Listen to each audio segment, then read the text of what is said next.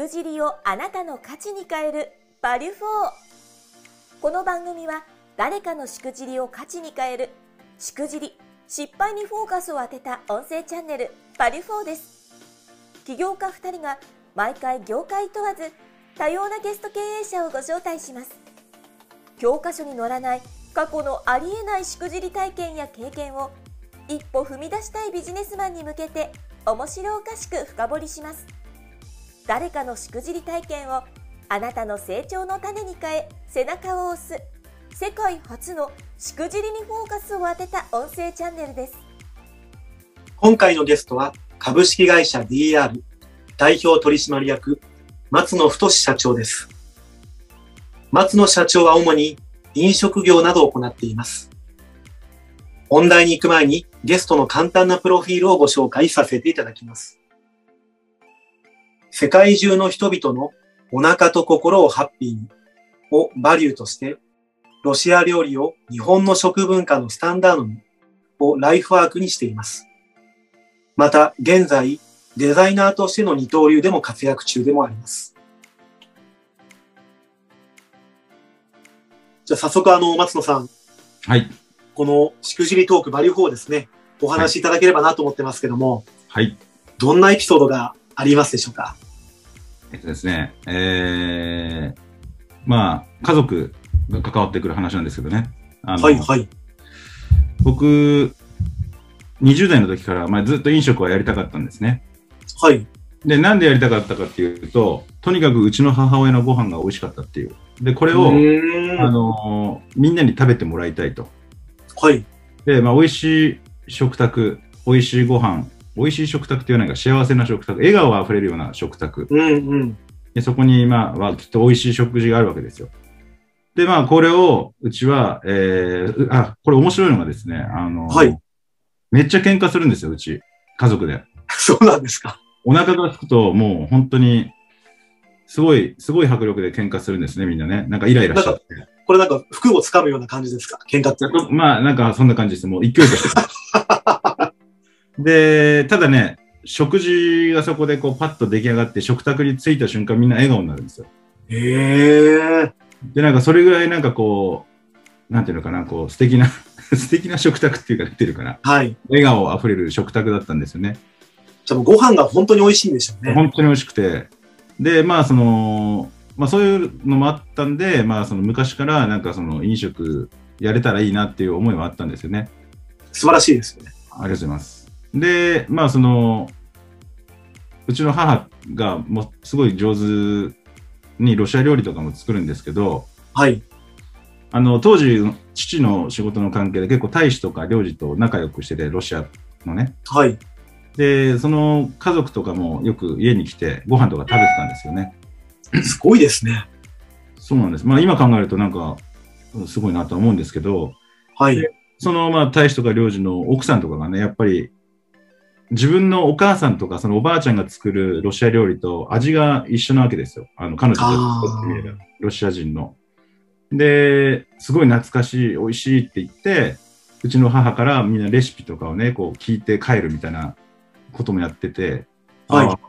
そっかそっか、本当に美味しいんだなと思いながら、うんうん。あの、それを、まあ、見てたのを覚えてます。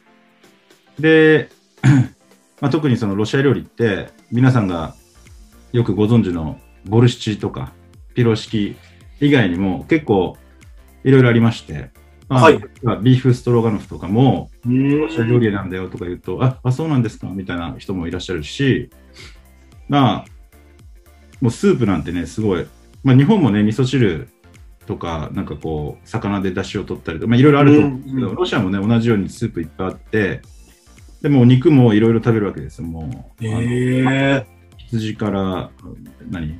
今入る何でしょうっけあれ？ジビエとか？あ、そうなんですね。でもまあこの辺はカットでいいや。ちょっと今どうなってるかわかんないんで。いいですよ。はい。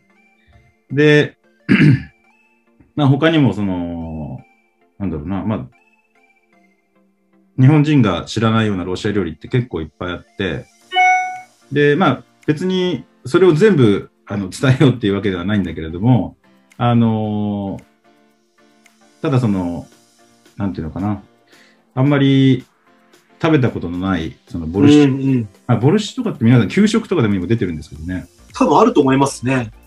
うちの息子、あ、この話はいいや、ちょっとあの、悪口いいになっちゃうですよ。か？らやめとくはい、その話どうぞ。えボルシチ給食の、あの、なんだ、献立、献立表でしたっけ、あれ？ありますよね。はい。ボルシチって書いてあって、おボルシチ出んのかっつって、まあ彼も、はいのボルシチは食べてるんで、でも全然味が違うと。やっぱケチャップベースだって言うんですよ、あうんビーツなんか、やっぱ内容見てもビーツとか入ってないし、ー。うん。まあ、やっぱり、なんか違うものをボルシチってみんな認識しちゃってるのかもしれないなっていうのは、まあ、なんか感じてて、もしかしたらこう日本人がこう食べやすいようにアレンジされてるのかもしれませんね。あ、そうかもしれないですよね。うんうんうん。そうそうそう。であ、それぐらい違うんですね、やっぱり料理。全然、やっぱり食べるとみんな驚くんですよね。あ、こんなの食べたことないって言って、まあ、美味しい美味しいって食べてくれるんです。で、まあ、その、我が家のね、あの、食卓もそういう美味しいのがいっぱい、まあ、先ほどりますけども、あって、まあ、それだけね、争ってた人間が、美味しいご飯と、その幸せな食卓にを囲むことで、なんかすごく笑顔が増えるわけですよ。はい。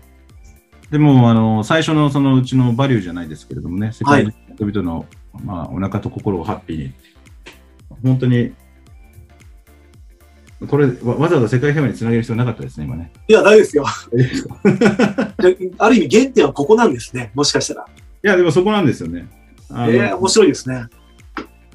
そう、やっぱそういう。はい。うんこれじゃあちなみにあの今こう、ロシア料理とかすごくご飯が美味しい話がありましたけど、まあはい冒頭にその、それこそ先ほど、20代の頃飲食やりたかったって話がありましたけど、これどんな感じでこれエピソードが進んでいくんですか？えっとね、なんかね、多分やるんだろうなって気持ちはあったんですけど、はい。その決めてる、まあなんか心では決まってるんだけど、別にいつっていうことはなくて、で、あのーまあ脳みそのどっかにはね、頭の中にはあったわけですよ。まあいつかやりたいなっていう。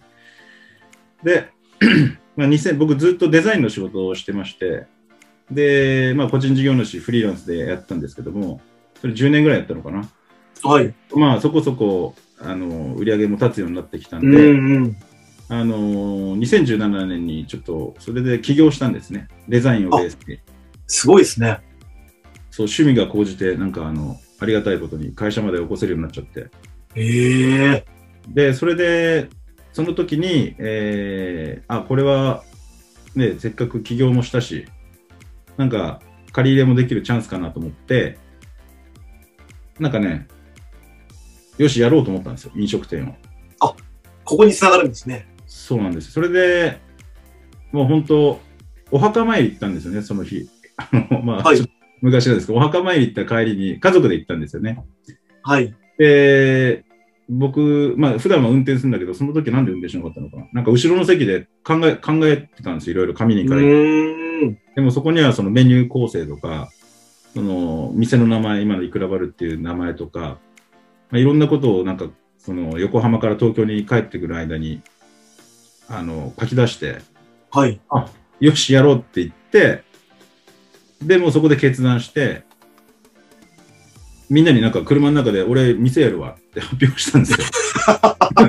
すごいですね、それもね。そうそう、それで、まあバカじゃないのみたいな話だったんだけども、うんなんか、その2、3日後にうちの姉が、はい。今の世田谷の洋画にある物件の前を通った時に、空き物件っていうのがパッて貼ってあって、で、僕に連絡してくれたんですよ。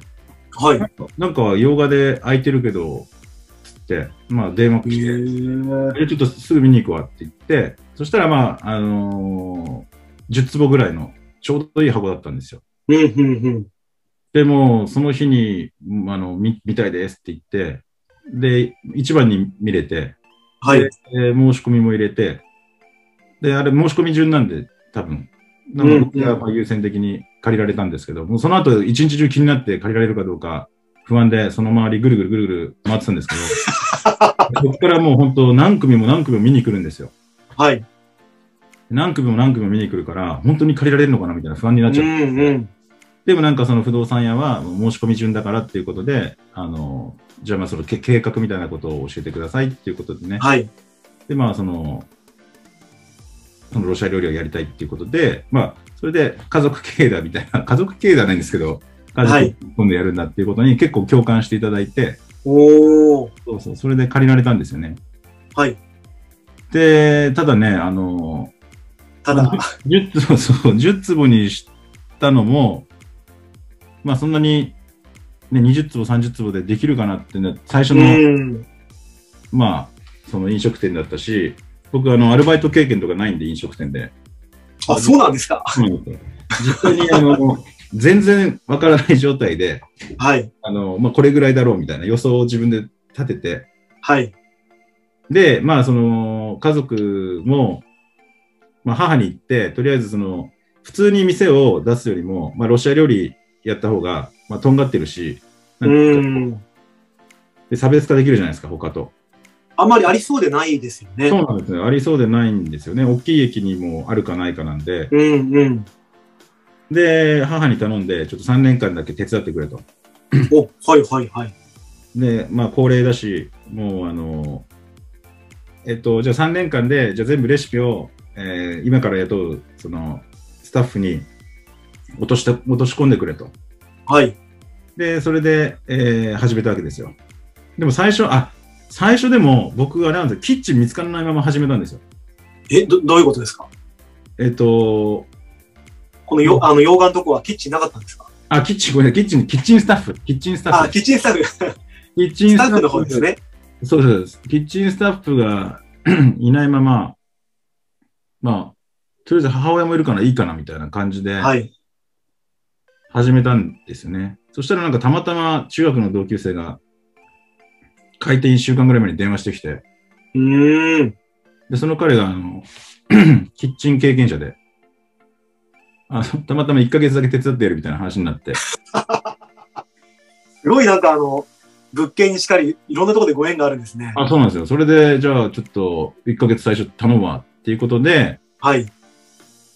そう始めて、たらまあ1ヶ月したらその彼もいなくなるし、はい。でうちの母親が、まあ、やってくれるんだけど、まあ、うち結構大柄なんですよ、うちの母親が。うーんだ。から動くのも大変だし、なんかもう本当に、なんていうの？あの もういつも、まあ、けん喧嘩ばっかりだったんですけど、もう私をこんなに働かせんじゃないとか言いながら、すごいですね。はい、あのすごいいつも喧嘩してたんですよね。で、はい。まあ、このキキッチンのね、男の子の話をしたいんですけど、ま今、あいいですよ。今、あのその子はね、お客さんで来てくれたんですよ、最初。はい。1回目お客さんで来てくれて、で、まあ今ではわかるんですけど、酒が弱い癖して、なんかウォッカをいつも頼むんですよ。でうち飲み比べとかもあるんですけど、なんかウォッカの飲み比べとか飲むんで、ガンガン。でちょっとサービスしちゃったりしちゃって、もうじゃあこれも飲んでみなよ、みたいな。うーん。で、その子が、なんか、2回目来た時に、あのーあ、そう、そう、うちで働いてみないっていう話をしたんですよね。で、じゃあ次、あのー母に合わせるからって言って、3回目来た時に、仕込みがすごい忙しかったんですよ。うーん。仕込んでたんですけど、はい。面談に来たはずなんだけど、あんたいいから手伝いなさいって言って、キッチンの中に入れて、もう3回目の時点で働いてたっていう。で、その彼に、まあ、はい。母がレシピをね、あの、まあ、いいい子だし、うんうん。あの、門外不出で来たレシピを伝え始めたわけですよ。ビー,、はい。まあ、ビーフストロガノフとかハンうバーグとか、んうん。で。最初はやっぱり味が出ないわけですよね。でそうすると、ほら、私がいないとみたいな、うーん。じゃないのみたいなところから、まあ、4年かけて、今やっとその母をね、と並ぶような味を出せるようになったおー。子が。素晴らしいですね。素晴らしいんですよ。でも、まだ、その、一部、母が握ってるレシピがあるんですよ。で、その水餃子だったりとか、ピロシキだったりっていうのが、まあ、ちょっと、まだまだ伝えられてないんですけども、はい。で、そのくせして、なんか自分が仕込んで、てこう、疲れると、なんで私はこんなに働かなきゃいけないのとか言ってるわけです。だからちょっと矛盾してますね。なんか矛盾してるんですよね。まあでもそんななんかね、いつも、あの、やりとりしながら、喧嘩しながら、あの、この何年間か、まあ一緒に歩んできてくれて、まあ助かってるんですけどね。じゃあきっとあの、お母さんが入ってますから、やっぱ人件費とかもちょっと割高というか、そうなんです。だから最初に、まあ姉も手伝ってもらって、母も入れちゃってて、もう今更、あなたたち、いらないわよとか、そんなこと言えないじゃないですか。もちろん。そうですよね、やっぱりね。そうそうすると、あの、そこの、まあ、お給料払うんで、まあ、固定費っていうのがどうしても、まあ、ちょっと言い方は悪いんですけども、こう余計についてきちゃうというか、うん。それも含めていろいろ考えなきゃいけないっていうところが、まあ、結構今、あの、大変かなと。そういうことなんですね。ですよ。まあね、まあだからその、うちの家族やはいスタッフとかには、もうもちろん本当に幸せになってほしいんですけれども、うん。もう本当に、もう毎日顔を合わせてるわけですよ。この年に。はい。やっぱ喧嘩が尽きないし、はい。そう、だからまああの、なんかね、もうちょっとこの辺はしっかりしないといけないなって思ってます。そういうことですね。はいじゃあ、ちょっとこのあの、今回のエピソードに関して言うとですね、まあ、はい学んだこと、過程みたいなものがあったら教えていただければと思いますけど。あのーまあ、あのルール設定ですよね。最初にルール設定をいろいろしとかないと、まあ、いくら家族だからってね、あの身内だからって、もうしっかりとルールを決めて、はい。仕事は仕事でやらないといけないんだなっていうのは、あのものすごく感じています。そういうことですね。はい。まあ、やっぱ仕事とプライベートのこの両立であったりとか、もちろんこのね、分けることであったりとか、はい。お母さん手伝ってもらう期間であったり、そうかもしれませんよね。そうなんですよ。レシピも踏まえてですよね。そう、そう、そう。もう本当。そういうことですね。はい。